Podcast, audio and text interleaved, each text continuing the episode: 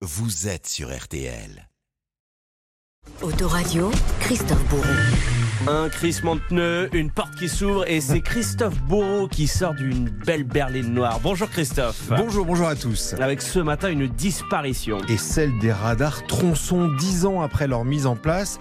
Alors vous verrez pourquoi ils risquent de disparaître et vous verrez aussi que la nouvelle génération est beaucoup plus redoutable.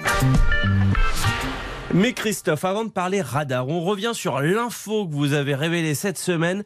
Les vols de voitures repartent à la hausse, plus 9% l'an dernier, toutes les 4 minutes un véhicule est dérobé. C'est du jamais vu en 10 ans. C'est le constat effectué par l'Observatoire des vols Coyote Secure, avec un mode de vol qui se développe de plus en plus. Oui, celui du piratage de vos clés de contact, figurez-vous. Alors sur Internet, pour quelques dizaines d'euros, les voyous achètent ce qu'on appelle un brouilleur d'ondes. Le principe est très simple. Vous pensez avoir fermé vos portes en appuyant sur le bip de votre clé, vous savez, mmh. mais en réalité, des petits malins cachés pas très loin arrivent et via ce ah. capteur, à capter justement le signal et à le pirater. C'est ensuite un jeu d'enfant pour entrer dans le véhicule sans effraction, à tel point que beaucoup de gendarmeries, via leur compte Facebook, mettent en garde contre cette pratique. Mais est-ce qu'il y a des parades contre ces, ces montants en l'air euh, dernière génération? Il suffit d'envelopper tout simplement vos clés de voiture dans du papier d'aluminium. Et oui, ce papier va empêcher le signal d'être transmis. C'est ultra simple, c'est efficace. Il faut savoir quand même que les vols via l'électronique représentent aujourd'hui 9 effractions sur 10. Vos clés dans du papier aluminium, c'est vrai qu'il fallait, euh, votre expertise pour y penser. Euh, Christophe, comme promis, on parle d'une disparition. Mais on se penche sur les radars et en particulier les radars tronçons. Avec cette nouvelle tombée cette semaine, ces appareils seraient en voie de disparition. Alors, c'est pas tous les radars, hein. ce sont effectivement les radars tronçons qui ont été déployés en 2012. Ces radars tronçons ont été installés pour contrôler la vitesse moyenne des véhicules entre un point A et un point B sur des portions pouvant aller jusqu'à 12 km. Ils sont discrets, perchés sur des poteaux, une arme redoutable, mais ils appartiendront bientôt au passé. Et alors pourquoi on les range euh, Pourquoi on range ces radars au placard?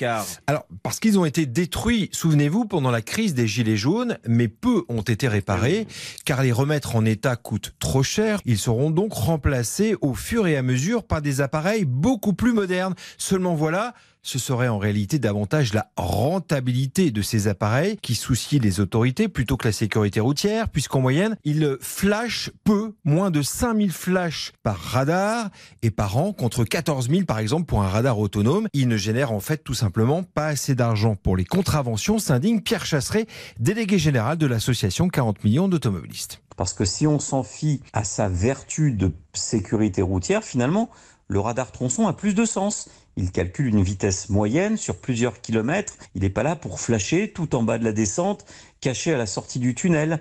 On n'est vraiment pas sur un, piège ponctuel, mais on était davantage sur une vitesse moyenne sur plusieurs kilomètres qui était beaucoup plus conforme à un esprit de sécurité routière. Et déjà depuis quelques mois, hein, la centaine d'appareils en activité est peu à peu remplacée par d'autres radars, les, les radars tourelles dont parlait euh, Pierre Chasseret. Comme c'est le cas à Istres, Fos-sur-Mer, Sainte-Marie-de-la-Mer ou encore dans les Yvelines. Alors ces radars tourelles installés en hauteur, hein, d'où leur nom, sont plus modernes, plus efficaces puisqu'ils peuvent surveiller, tenez-vous bien, 32 véhicules en même temps. Ils peuvent flasher dans les deux sens de circulation sur huit voies différentes. Mais attention, toutefois, les radars tronçons pourraient très bien réapparaître sur nos routes. Dans quelques années, la sécurité routière souhaiterait la mise au point d'un système plus efficace et moins coûteux en entretien. Et c'est justement hein, notre question RTL Turbo de la semaine. On, veut votre avis. Pensez-vous que le remplacement des radars tronçons est davantage motivé par la rentabilité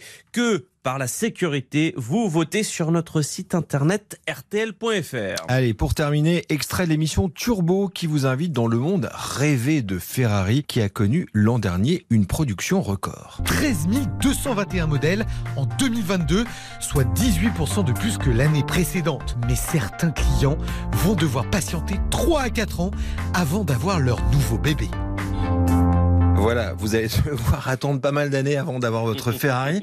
D'ailleurs, tout roule pour Ferrari, à tel point que les quelques 5000 collaborateurs vont recevoir jusqu'à 13 500 euros, 13 500 euros de prime pour les salariés. Là, ça fait rêver. Somme coquette. Et pour les images, hein, c'est à suivre évidemment sur M6 Turbo. C'est à 11h20. C'est présenté par votre euh, grand ami Dominique Chapat. Merci beaucoup Christophe euh, Bourreau. Vous pouvez remonter en voiture. Bon week-end.